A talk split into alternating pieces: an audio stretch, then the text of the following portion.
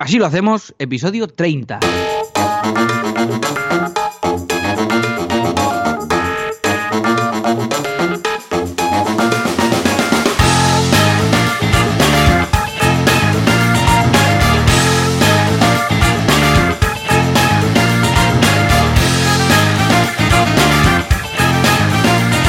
Muy buenas a todo el mundo, bienvenidos un viernes más, otro día, otra jornada fantástica en Así lo hacemos, el programa, el podcast en el que Joan Boluda, consultor de marketing online y director de boluda.com, un lugar de internet en el que hay más cursos para hacer, para, para aprender a hacer tus, tus webs, tus eh, todo. Es que hay más cursos, ya lo veréis, entráis, hay más cursos que seres humanos en el mundo ya. Ha llegado a un punto ya fantástico. Y yo mismo que soy Alex Martínez Vidal, conductor de CopyMouse Studio, un estudio de diseño gráfico y de desarrollo web. Y si todo sigue igual, internet no se ha roto, que esto puede pasar, que algún día se puede romper, pues no estoy hablando solo y al otro lado está Joan Boluda. Joan, hola, ¿cómo estás? Hola, ¿qué tal? Muy buenos días. Pues estoy hasta los topes de trabajo. Es una locura. Bueno, bueno, bueno. Es una Bien, locura. ¿Y tú qué? Súper de relax, ¿no? Esta semana te has tomado tres días sabáticos, Sí. ¿no? En las Sí, sí, sí, súper Además, súper tranquilito. Sí, Sí, sí. Todo, todo- todo el día en la, en la- en la plaza tirando, tirando pan seco Sí, a las palomas, palomas. Y así ha ido, sí, sí. Eh, Sí, poca broma. Cuando lo hagamos, que nos tenemos que jubilar... ¿Cuánto falta? ¿Tres años y poco? Sí, tres añitos, sí, sí. Tres sí. años y poco, lo tenemos en el Google Calendar, acordaros que Alex lo, lo colocó en el Google Calendar. Lo primero que haremos será grabar un podcast en la plaza, no sé cuál, ya veremos una de estas, tirando pan, migas de pan a las palomas. ¿eh? Entonces os avisaremos y así tiramos migas de pan Esto a las palomas. sería muy bueno, ¿eh? ¡Eh! Jubilados el podcast. No lo, no lo descartes, ¿eh? sería genial. En fin, ah, la verdad es que una semana bastante loca porque la semana que viene empiezan los 12 cursos nuevos en boluda.com, con lo que imagínate, ¿no? Pero dentro de todo, bastante controlada. Ha sido una semana, mira, estoy bastante contento porque ha sido una semana con mucho trabajo, pero gracias a todo lo que tengo automatizado, todo lo que he ido dejando, todas las tareas que tengo que sí con Zapier, con sí esto, lo otro, lo de la moto y algunas automatizaciones nuevas, he sido capaz de, de tenerlo todo bajo control control.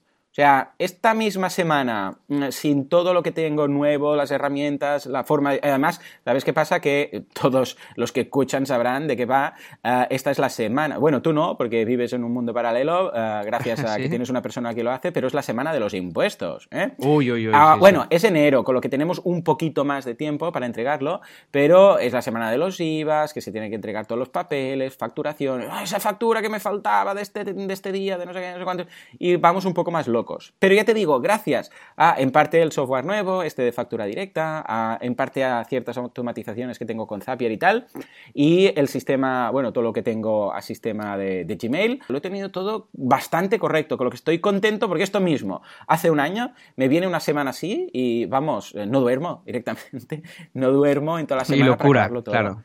O sea que bien. Muy bien, muy bien, ¿Y tú bien. qué? Eh, ¿Más o menos todo, todo bien? ¿No lo has podido, o se ha desbordado un poco? Bueno, ha sido un poco, un poco intenso todo porque esta, casi como te dije que la semana pasada no noté el, el tema de las llamadas y, bueno, de las llamadas no Sí, porque no tenemos, de poco más los, tranquilo. Sí, el tema de los mails y todo esto.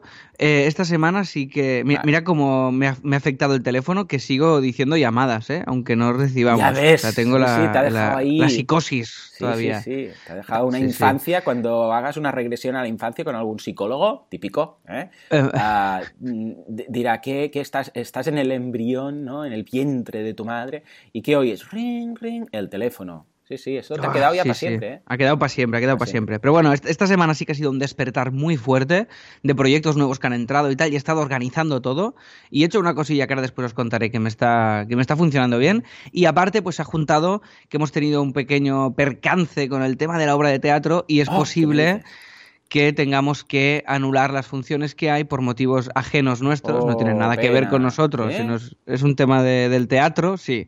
Ah, Y, eh, pero bueno, no es que el teatro no nos quiera, sino que en el teatro hay un tema técnico que nos, por el cual nosotros no queremos, no, no queremos pasar, ¿no? No queremos actuar sin las condiciones correctas y tal.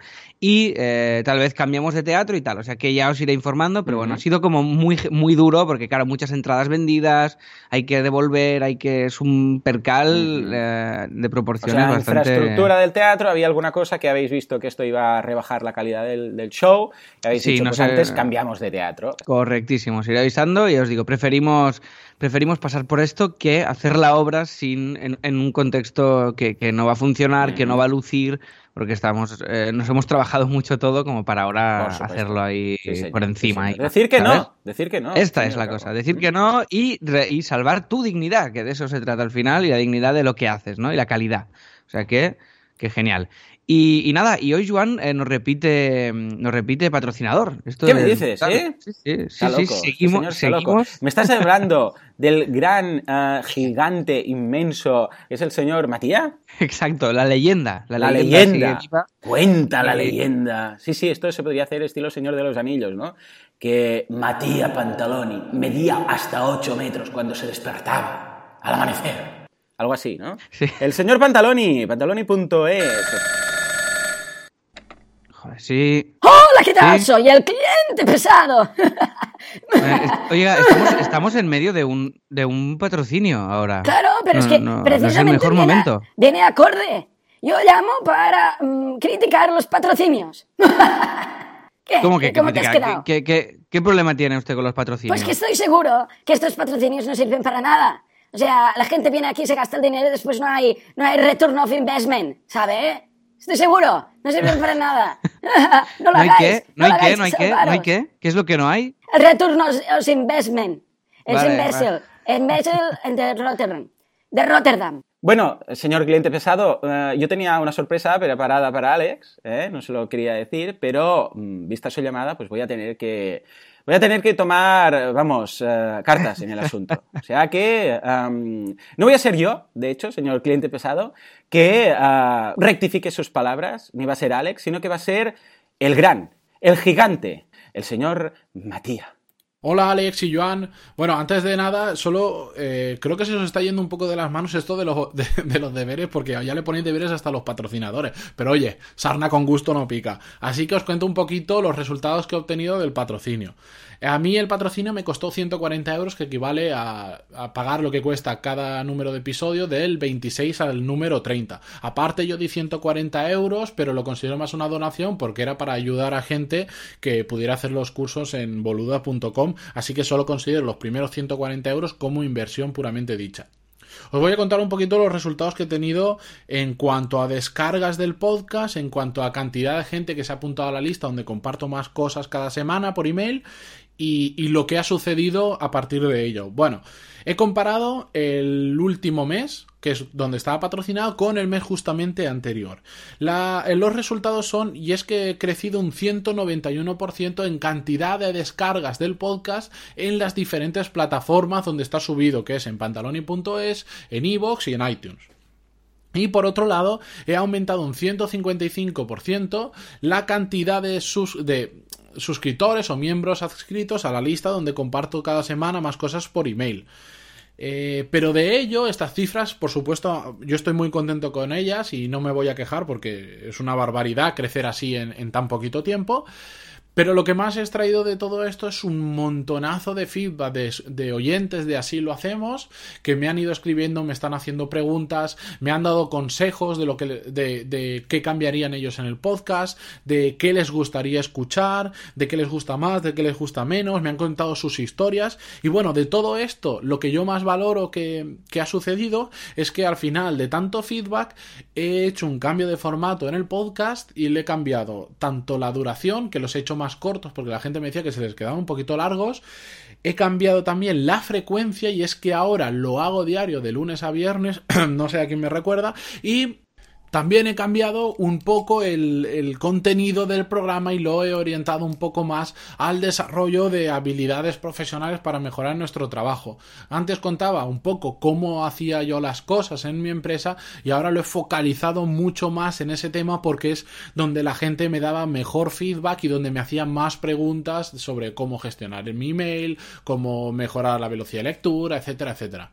Nada, eh, yo estoy muy agradecido con esto para todos los que estén escuchando. Os recomiendo que patrocinéis otros programas y eso os lo digo sin que me hayan pagado nada. Mm, Solo les he pasado mi dirección para que me envíen un jamón, pero como creo que son veganos, no me lo van a enviar. Así que nada, un saludo a todos y cualquier otra cosa ya me pedís. Adiós. Bueno, ¿qué tiene que decir ahora? Bueno, pues nada, ya me autocatapulto yo mismo. Por pesado. Cliente. Fuera. Pero me quedo.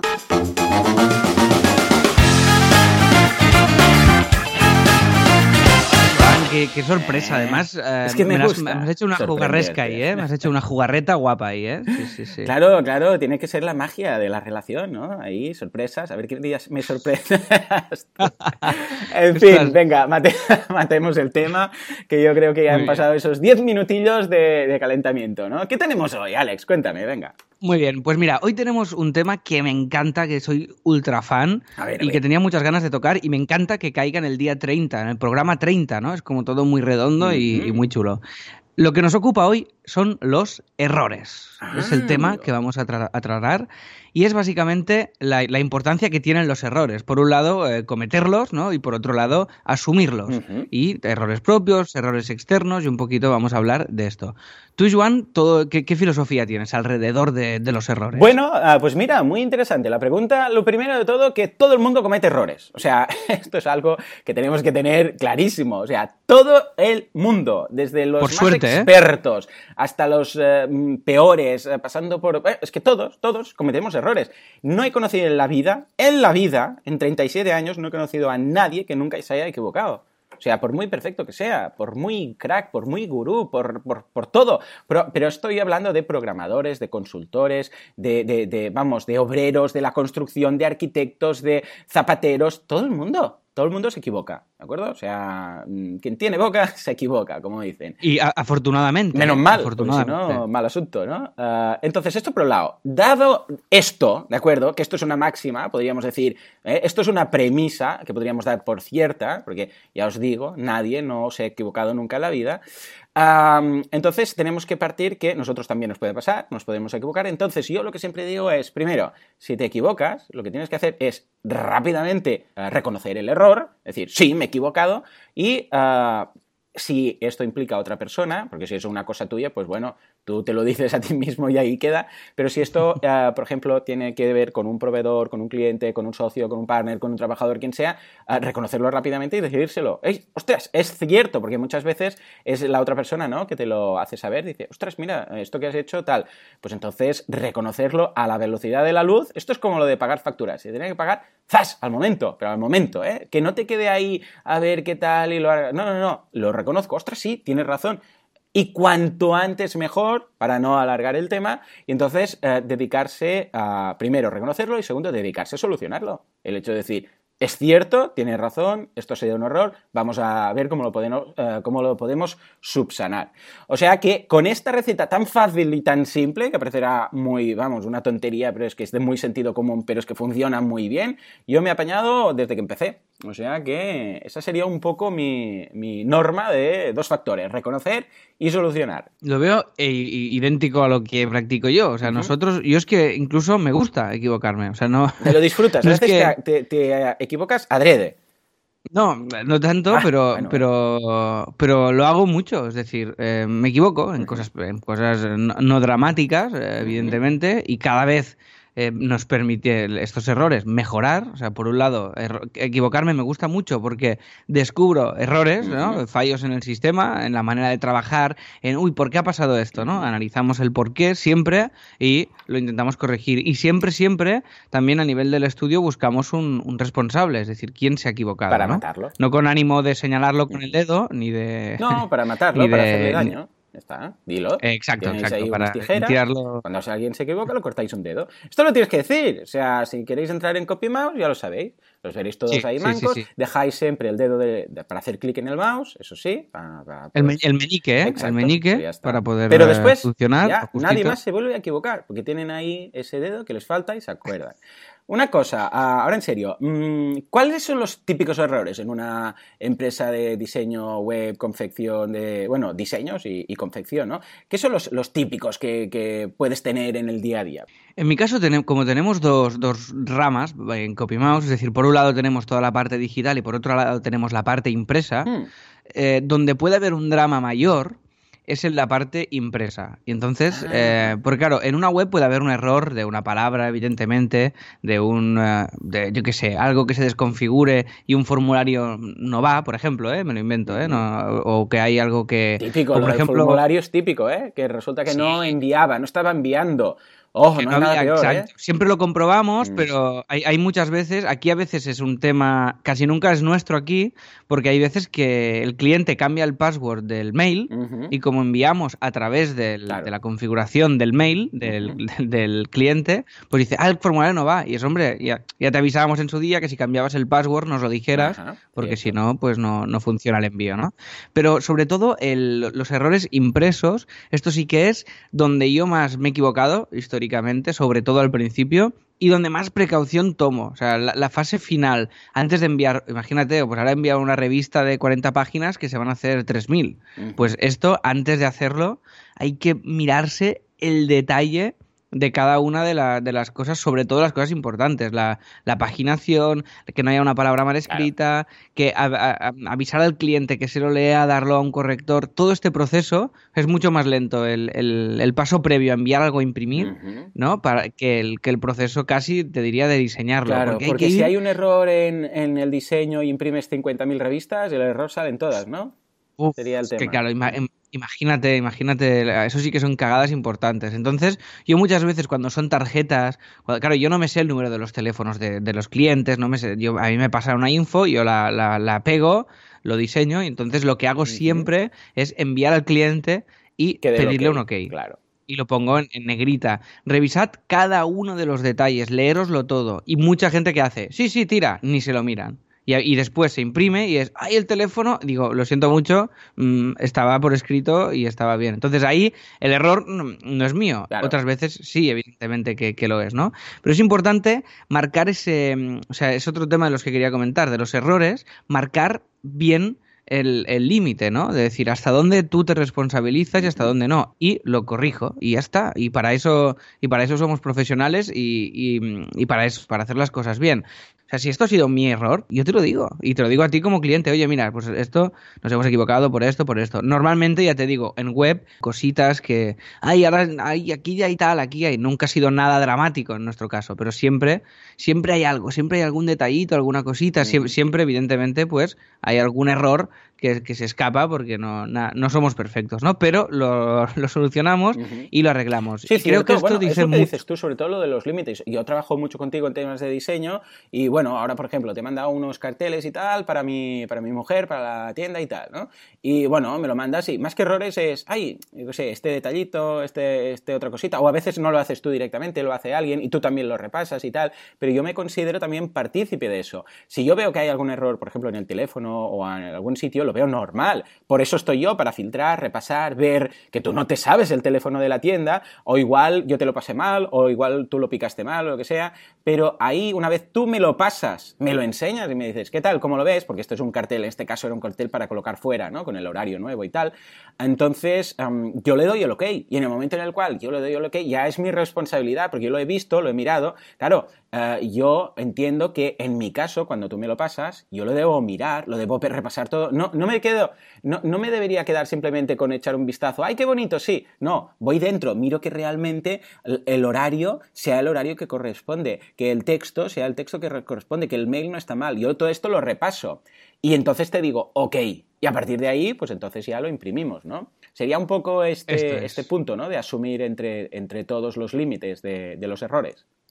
Esto es, esto es. Es decir, este, este proceso de, de, test, ¿no? De verificar, pues que estemos todos ahí eh, a una, ¿no? Evidentemente, si hay algún fallo que, que imagínate que tú me das el ok y yo envío al final otro documento a imprimir en el que hay un error. Evidentemente, pues es, fallo mío y asumir, ¿no? Ese error. Pero en general, asumir los errores propios y tener claro que van a existir estos errores. Sin, sin, y, sobre, y, y, intentar que no sean de. que esto es lo que nos va a dar la experiencia de todos los errores que hemos hecho, que no sean de ABC, es vale. decir, de temas básicos, esenciales. O sea, que la web hay un detalle que falla, vale, pero que no sea eh, una de las partes importantísimas de la web. Yo qué sé, si es una tienda online, que, que, no ponerla online, evidentemente, si no se puede realizar la compra. Mm. No falles ahí. Fa fallan un detallito, ¿no? Para, para, mí, este test de ABC, de mirar las cosas súper esenciales, por eso cuando miramos una revista es, vale, el, cosas básicas como el título de la, la portada está bien escrito, hay faltas en la portada, porque hay cosas que cantan mucho más. Claro. Si hay una falta en un artículo,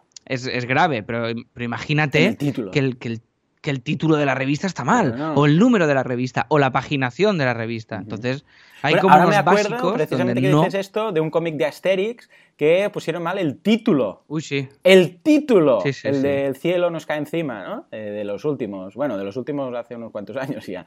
Ah, y claro, ahora, bueno, ahí en ese caso ah, fue un efecto contrario porque todos los coleccionistas querían ese, ese número con el, con el título mal, ¿no? Porque ahora se ha valorado, se ha revalorado y tal, ¿no?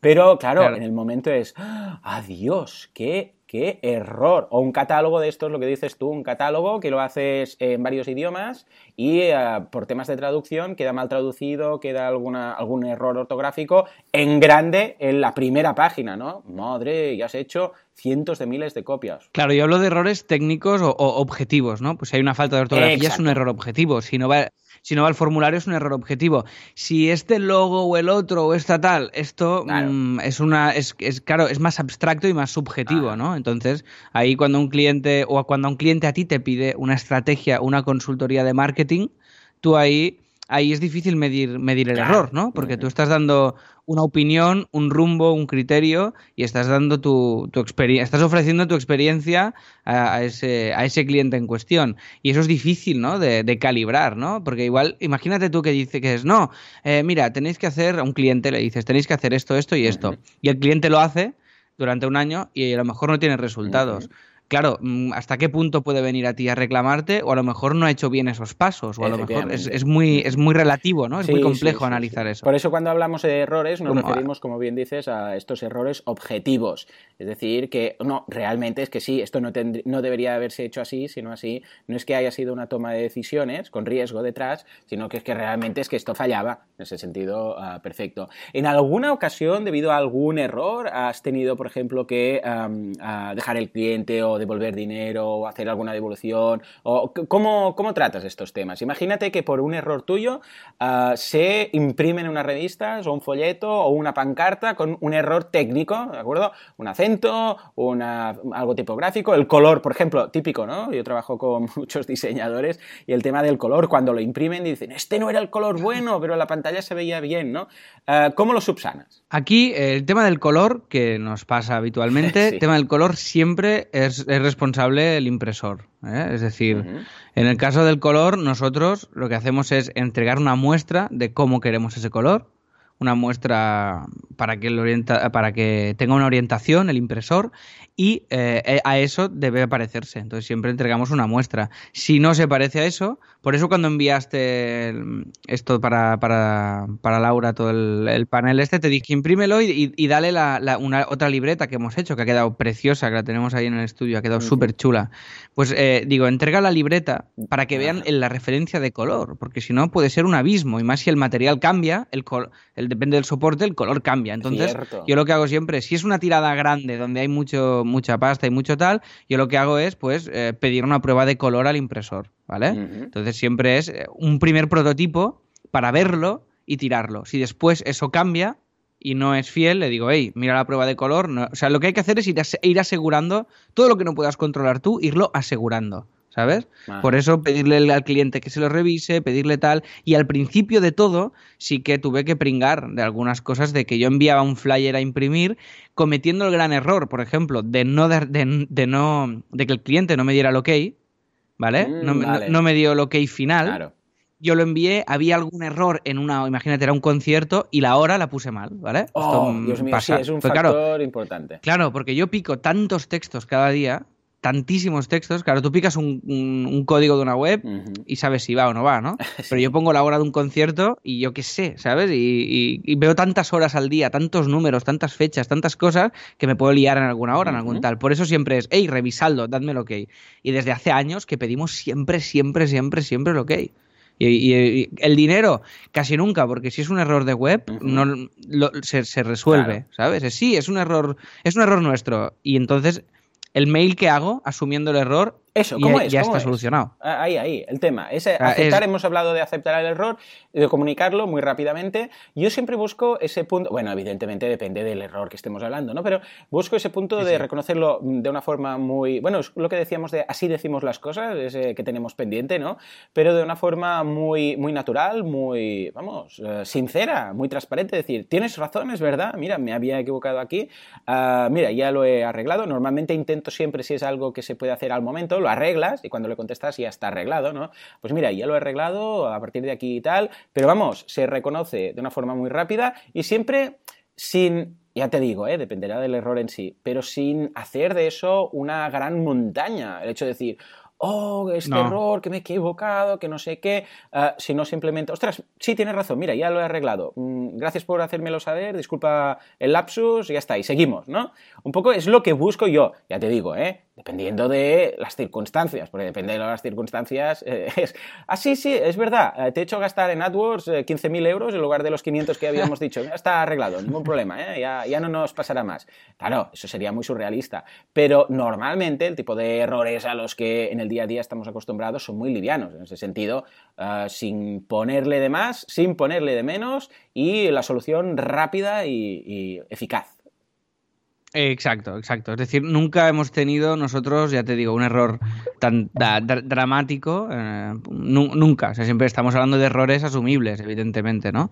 Erro- errores, pues, eh, detallitos, cosas que no funcionan, cosas que tal. O, o esto de AdWords que dices, que te pu- puede estar un día y a lo mejor una palabra clave que no toca y lo corriges y, y- y ya está, pero que, que no sea, nu- nunca, que no sean 15 Nosotros AdWords directamente no hacemos o delegamos eh, a a, bueno, a Oscar o a ti, a gente que sepa hacerlo bien, porque no, es- no, es- no lo hacemos directamente, lo hacemos en el estudio, pero no, no in situ nosotros, y, y- y siempre asegurando todo muy bien y que la persona que lo haga, pues evidentemente que este margen de error no lo haga. Pero el mail sí que es eh, súper, súper sencillo, o sea, es como, sí, nos hemos equivocado, eh, quitarle evidentemente lo que dices tú, no hacer una montaña, y sobre todo lo que intentamos es en el mismo mail ya decir que está resuelto. ¿Me explico? está. Sí, O sea, es esto. En, en el pro- o sea, antes de contestar ese mail, eh, paramos todo, miramos el error, lo resolvemos y respondemos con, con- con eso resuelto. Porque a un error, evidentemente, le damos prioridad porque, eh, porque por eso, porque ha sido un error nuestro y es nuestra responsabilidad, ¿no? Y en ese sentido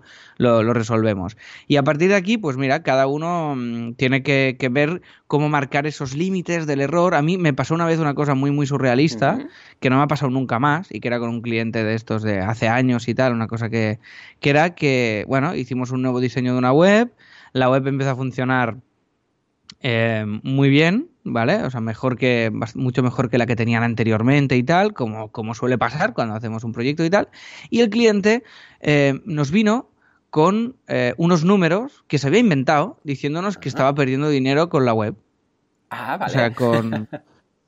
Para que le hiciéramos como una segunda fase brutal del proyecto Ah, que no tenía nada que ver con lo que nos estaba diciendo y como diciendo, hey, em, con la web esta estamos eh, perdiendo, perdiendo. Y digo, pero a ver, mm, esto, mm, primero que no es verdad y segundo, eh, mm, ¿a qué viene todo esto? O sea, quería que usó un, usó un error muy abstracto que no, que no podía demostrar que no era un error, ¿vale? Sí. Y para conseguir eh, O sea, su argumento segunda básicamente era, ah, por lo que dices tú, que, eh, vamos, no había, el argumento era falaz, evidentemente, pero era como la web no ha funcionado, que no tiene nada que ver con el propio diseño, porque no, no o sea, escucha, yo te hemos hecho un diseño, que es el que tú nos has dado lo que lo hemos hecho y está. O sea, te- os está pidiendo el hecho de renovar la web o añadir cosas a la web sin evidentemente pagar nada, porque según él, que esto sería también algo a investigar, eh, esa web no le funcionaba, ¿no? Un poco lo que Claro, decíamos claro. antes de las responsabilidades de si algo no funciona o algo sí funciona. Es como si alguien, por ej- por ejemplo,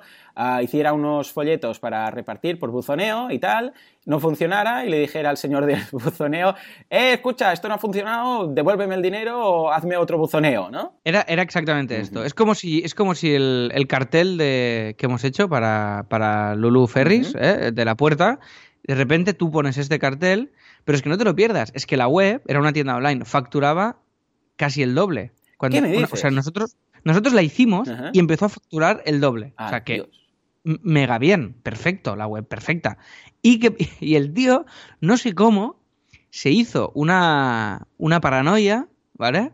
Conforme estaban perdiendo X pasta cada día. Y intenté entenderlo, ¿eh? Pero no pude. O sea, es como si... Pusiste es voluntad como si- ahí, ¿no?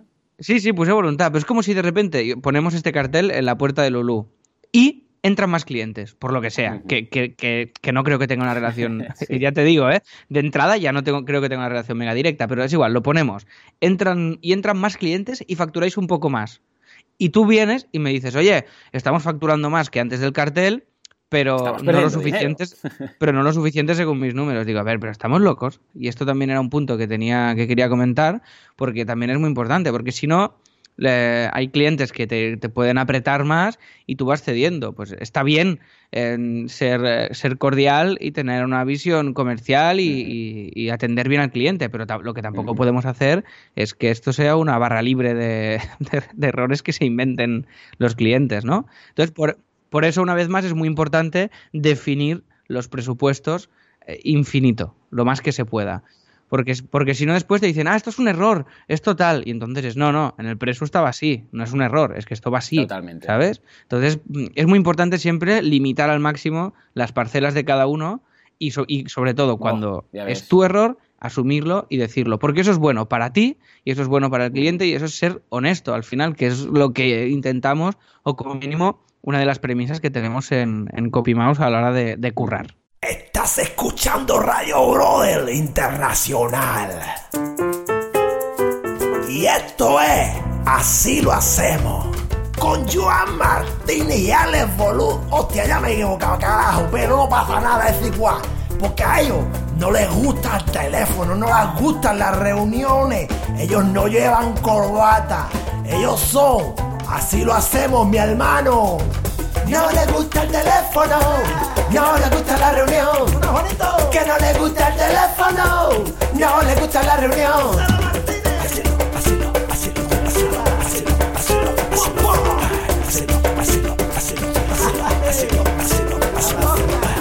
Así lo hacemos con Joan Boluda y Alex Martínez en Radio Brother. Oye, mi hermano, ahora ha dicho bien el nombre de los vainas estos, ¿no? Thank you.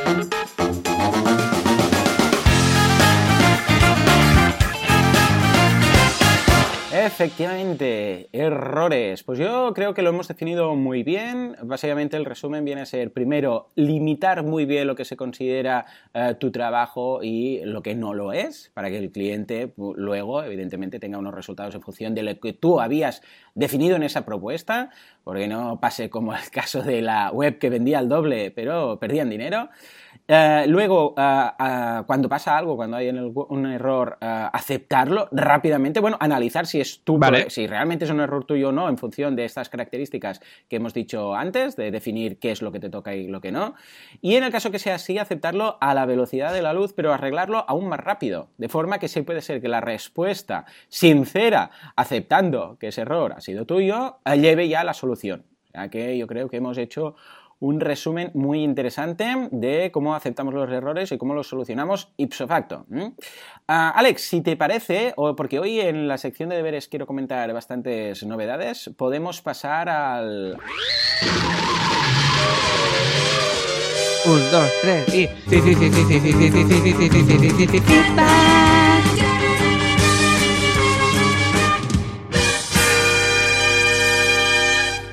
Lo veo fantástico y además ya lo teníamos un poco olvidado por tiempo. Llevábamos creo dos programas sin, sin sacar el feedback, así que vamos Sí, a ello. ¿eh? Tenemos un comentario de audio que por cierto, ya sabéis que podéis dejarnos comentarios de audio, comentarios, feedbacks y todo lo que queráis en asilohacemos.com barra contactar y ahí tenéis en la parte inferior un botoncito que si apretáis podéis enviarnos notas de audio y hoy pues vamos a escuchar la nota de Sebastián Correa. Hola Alex, hola Joan, les habla Sebastián de Argentina. Mi feedback tiene que ver con el último capítulo donde hablaban acerca de cómo concentrarse en una tarea específica. A mí siempre me gustaron los programas que abordan este tipo de contenidos, más motivacionales, más inspiracionales, porque creo que todos los emprendedores los necesitamos para poder llegar a cumplir nuestros objetivos.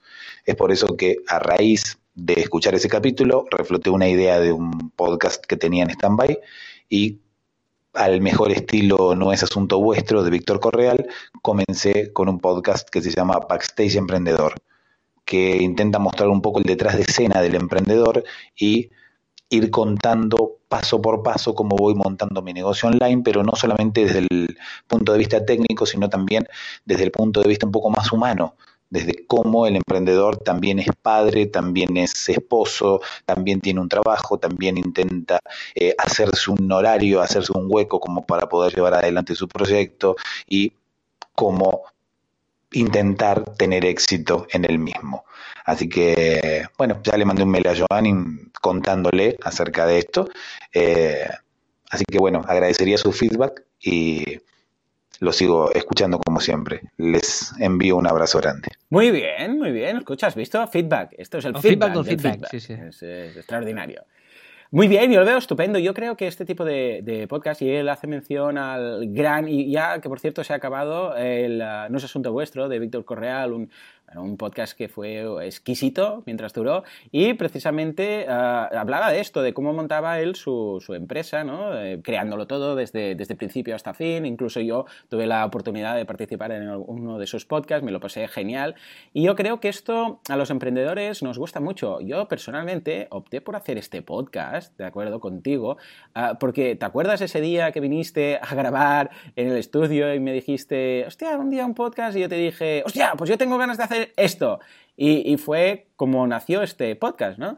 Yo siempre lo había tenido en mente porque a mí, personalmente, me chiflan este tipo de podcast, los escucho todos, todo lo que sea, lo que hay detrás de las cámaras, en este caso, como decíamos, este backstage, ese, eh, vale, siempre estamos acostumbrados a ver lo que las empresas nos muestran a nivel comercial, las páginas web, los anuncios, los, eh, sé, los anuncios en televisión, las, sí. uh, las cuñas en radio, pero no sabemos el equipo de personas que hay detrás y a mí me chifla conocer uh, el día a día de esas personas, el, uh, incluso mm, qué rutina tienen, cómo lo hacen, cómo uh, lidian con los problemas que tienen cada día con los clientes, con los proveedores, con los errores, como decimos hoy, todo este tipo de cosas. A mí me encanta porque entonces de alguna forma le pillo más cariño a esa gente, a esa empresa y entiendo lo que, lo que hay detrás, porque es que si no, bueno, una empresa es una empresa, pero siempre, siempre, siempre decimos que una empresa está formada por personas y las personas somos como tú y yo, o sea, van a casa, tienen ahí su pareja o los críos, tienen tiempo libre, tienen tiempo de, en este caso, de trabajo, o sea, todo esto Uh, a veces nos olvidamos. ¿eh? Es como el otro día mi, mi, hijo, el pequeño, encontró a su profesora por la calle y dice, ah, pero ¿qué hace aquí Antonia? Y digo, bueno, pues se va a casa y dice, no, ella vive en el cole. O sea, claro, digo, no, ella tiene una casa y una familia y tal. No, no, Antonia eh, está en el cole y vive en el cole. Un poco, claro, él es pequeño, tiene tres años, pero le pasaba lo, lo mismo, ¿no? Que a veces es, hey, detrás de todo esto somos personas. Al final, por muy grande que sea la corporación, está formado por personas. Y las personas son individuos y me gustan, a mí personalmente me gustan mucho las historias de estos individuos.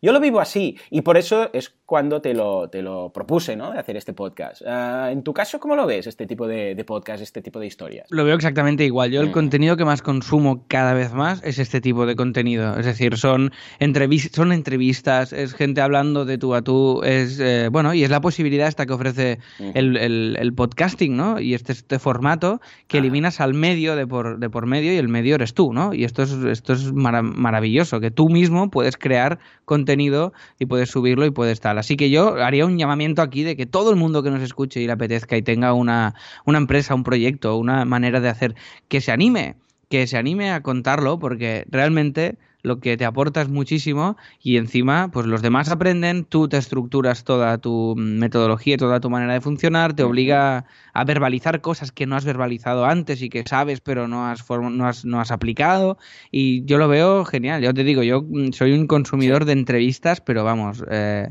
un loco, o sea, Mm. casi casi es lo único que leo Sí, sí. y que miro, o sea, un poco más, ¿eh? pelis y entrevistas y a mí me parece fascinante, sí, sí.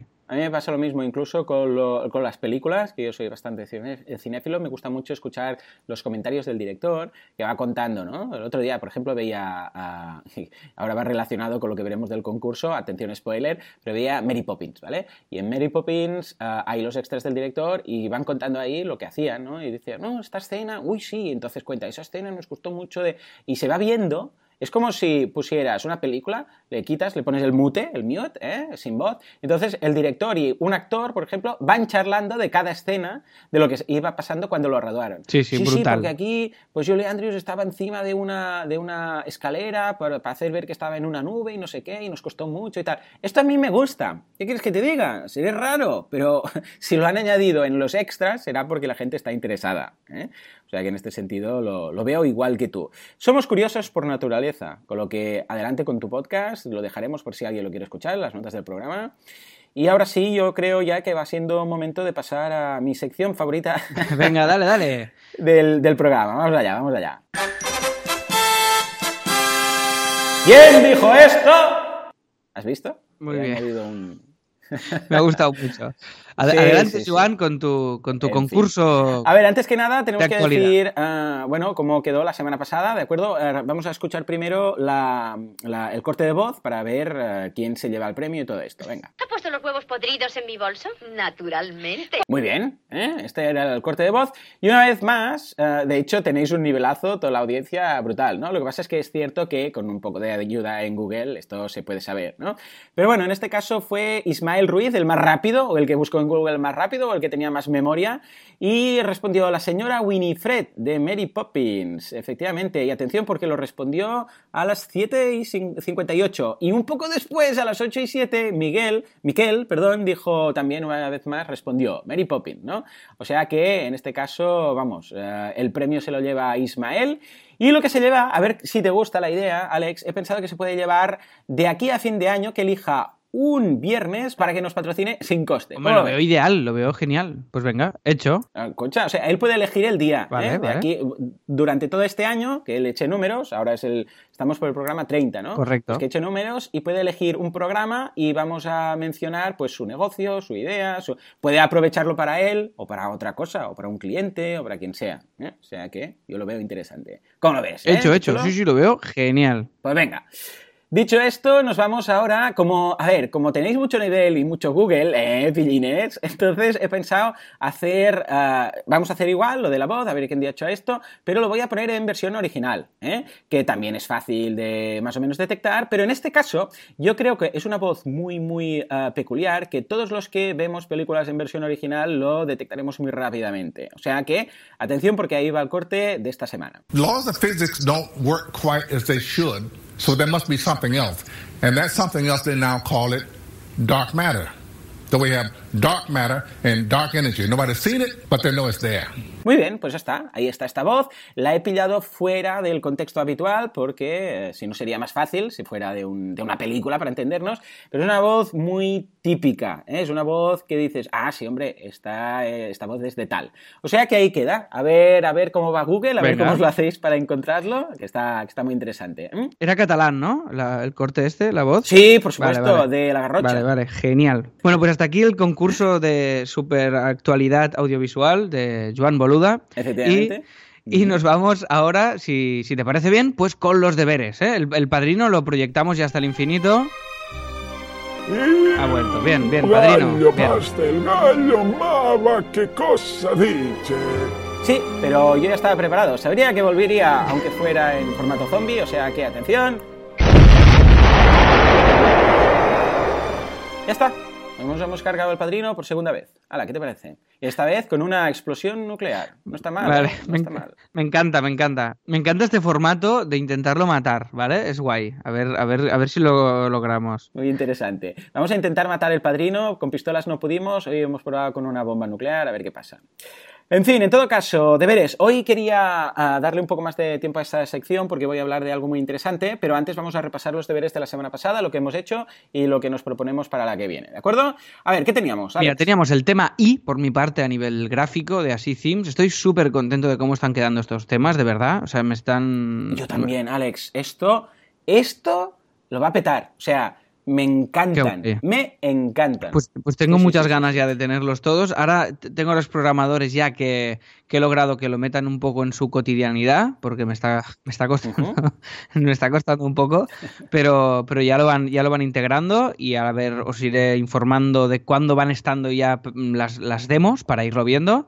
Y Ujú. intentar hacer ahora un sprint para sacarlo ya dentro de poco y que estén disponibles. Pero bueno, básicamente hoy estrenamos el diseño de la I, que se puede ver como siempre en las notas del programa. Y tú tenías también algo de deberes, ¿no, Joan? Yo de deberes, ah, que no me puse deberes yo mismo la semana pasada, entonces algún oyente incluso lo dejó en los comentarios, dije, dijo, Joan, que no te has puesto deberes Sí. y solo se los has puesto a Alex". lo vi. Bueno, entonces yo me autopuse deberes, en este caso, y ah, le dije, pues mira, como precisamente me, me está gustando tanto los eh, themes que estamos haciendo, porque de hecho, fíjate que estos deberes empezaron como deberes que hacíamos de cada uno de los temas, pero al final, de los temas que tratábamos en el Mm. episodio, pero al final se ha convertido en una pequeña startup que estamos montando, que es esta de Themes, que, bueno, en parte también está bien, también me interesa, ¿no? Porque también hacemos partícipes a todos los oyentes de cómo está yendo.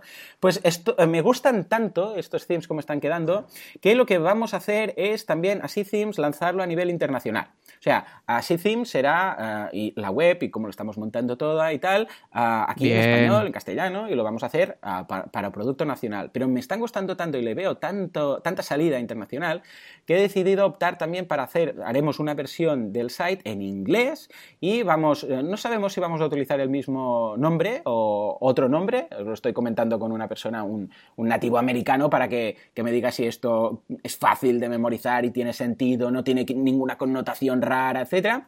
Y, porque esto pasa, ¿eh? A veces, en alguna ocasión, pones un nombre y después resulta que en inglés quiere decir vete a saber qué. Y voy a hacer, ah, de hecho es lo que he estado haciendo esta semana, un poco la estrategia internacional, ¿de acuerdo? Entonces, esta estrategia internacional, es decir, estos themes, venderlos en inglés, básicamente hay dos cosas que tenemos que tener en consideración. Hay muchas, pero sobre todo dos.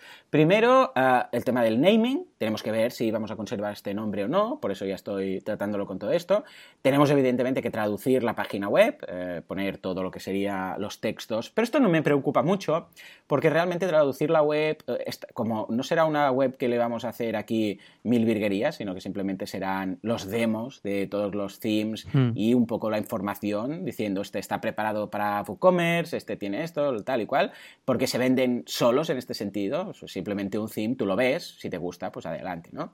Pues es el tema del soporte. Claro, nosotros si nos ponemos a vender en inglés, tenemos que dar soporte en inglés. ¿Yo podría dar soporte en inglés? Hombre, a ver, sí, yo, yo tengo clientes ah, americanos, tengo proveedores americanos, hablo con ellos, hago Skypes y tal, ¿no?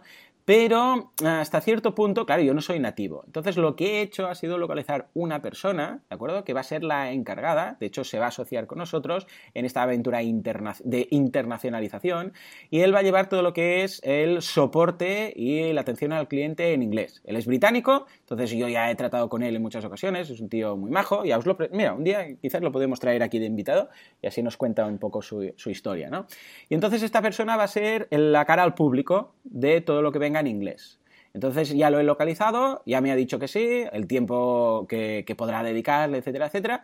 Y la idea será pues lanzar así themes también en inglés a nivel internacional. ¿Mm? ¿Cómo lo ves? Ostras, Joan, lo veo muy guay. Ya, ya, lo, ya lo apuntamos, la, la idea así de hacerlo, pero el planteamiento me gusta y me gusta mucho tener a alguien, alguien que na- nativo, que, que controle muy, muy bien. Pero, pero, pero tú controlas también mucho, ¿eh? Yo creo que... Pero mola, mola mucho tener a alguien. Sí, sí, lo que pasa es que, claro, como un nativo No es lo mismo, no hay evidentemente, nada. Entonces, evidentemente. claro, A ver, cuando hablas con un cliente que él ya te conoce, ¿eh? o aquí, aquí el, el, único problema que podríamos tener es el siguiente. Yo cuando hablo con mis proveedores en Estados Unidos o con... A ver, mis proveedores me refiero a los proveedores claro. de software, ¿eh? No es que tenga yo ahí, vete a saber qué. Simplemente, pues, con programadores que tienen software que yo les compro o con clientes, ¿de acuerdo? Que tengo algún cliente. Claro, ellos cuando hayan contactado conmigo ya saben eh, que soy español. O sea, ya lo saben, dicen, este tío es de España, entonces es normal que cuando hablemos tenga este acento, a veces la cague en alguna preposición, este tipo de cosas. Ellos ya lo, ya lo saben. Lo que pasa es que así simple lo que vamos a hacer es traducirlo y lo vamos a dejar todo directamente en inglés. Entonces, claro, ¿qué puede pasar? Que los clientes no sepan eh, dónde estamos ubicados, ¿de acuerdo? Porque en principio la empresa la vamos a montar, no te lo había dicho, ya, ya lo iré comentando, pero la vamos a montar en Estados Unidos, o sea, en Delaware, ah, muy bien. ¿eh? a través de un sistema ¿Eh? ¡Qué chulo! Tendrás una empresa en Delaware. Oh, qué bueno, muy bien. Miraré a ver dónde está para, para si tengo que ir a hacer algo. tengo un podcast en el cual hablo de cómo hacerlo, ¿de acuerdo? Uh, ya lo iremos comentando aquí en el programa para que aprendáis, ¿no? Los pasos Hostia, que se deben me, seguir. Me, me, me, gusta mucho esto, ¿eh? Me ¿Sí? gusta mucho. ¿Eh? Que podrás decirlo. Sí. ¡Ey, tengo una empresa en Delaware! ¿Eh? Este sí, lo, me, me, lo, pondré en la, bio, en la bio de Twitter, me lo pondré. vale. Esto. Pues nada, vamos a montar esto ahí. Y entonces, claro, la, la, la, esto lo va a comprar quién? El cliente final. El cliente final verá una web con themes, lo verá todo en inglés, pagará en dólares, verá que estamos en Delaware, si, busca y ya está. Si en algún momento de repente empieza a preguntar y ve que el que responde uh, los correos pues lo hace y, tiene, yo sé, algunos problemas con el lenguaje o que no acaba de entender o que, la caga en una preposición, podría quedar muy mal el tema. Entonces, mira, digo, primero que uh, esto, el tema del inglés. Y segundo, que uh, yo es que voy hasta los topes. Entonces, uh, lo que decíamos, coste de oportunidad. A mí contestar todos estos correos me implicará mucho tiempo, mucho esfuerzo. Prefiero pillar a una persona de confianza que tiene eh, inglés británico nativo y todo va a quedar mucho mejor. O sea que en este sentido yo lo veo ideal. ¿Te parece bien lo de Delaware? ¿Te ha gustado, eh? Me ha encantado lo de Delaware, me ha encantado. Delaware. Mucho, además siempre he querido ir a Delaware. Sí, y me gusta, de arriba, me gusta. de arriba, ¿eh? Porque Delaware sí, de, de, abajo... Sí. Está muy dejado aquello. Está muy dejado, muy sucio, muy sucio. Yo pasé, a, había, había una huelga de estas de, de barrenderos, todo mm. sucio, todo tirado por ahí, como suciote, sí. suciote. Sí, dejado, dejado, como por barrer, ¿sabes? Como, como pendiente de barrer. Pendiente de barrer. Eso en cambio. Delaware de arriba está muy, muy, bien, ahí con su plaza, sus bancos. Está muy bien, Delaware. Una plaza con una fuente. Up, up Delaware. Up Delaware, efectivamente. Up Delaware, eso es.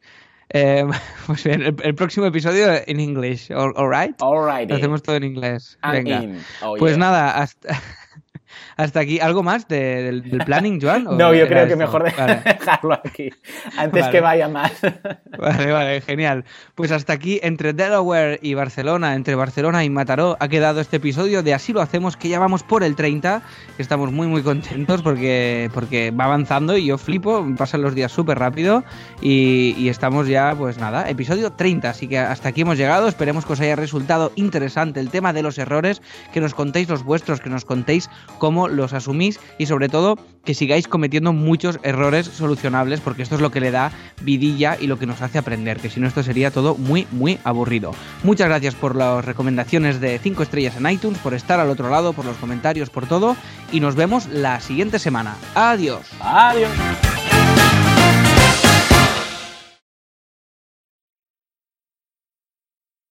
Lo que nos ocupa hoy son los errores. Muy buenos días a todo el mundo y bienvenidos un día más, una jornada más, un viernes más a Marketing. No, esto no es marketing online, esto es así lo hacemos, señores. I jo mismo, Àlex Martínez Vidal, director sin carnet i conductor sin carnet y torno a començar. Espera. Ah, sí, home, com vulguis. y vamos a escuchar un comentario de audio de José, que dice así. Uh, no lo tengo preparado, doncs. De estar toda la vida... Eh, por, no, no ma, decir que no, episodio 4. Sí, vale, i ara millor dient el nom del podcast. Què he dit? ¿He dit decir que no? Sí. Hola, tío. ¿no?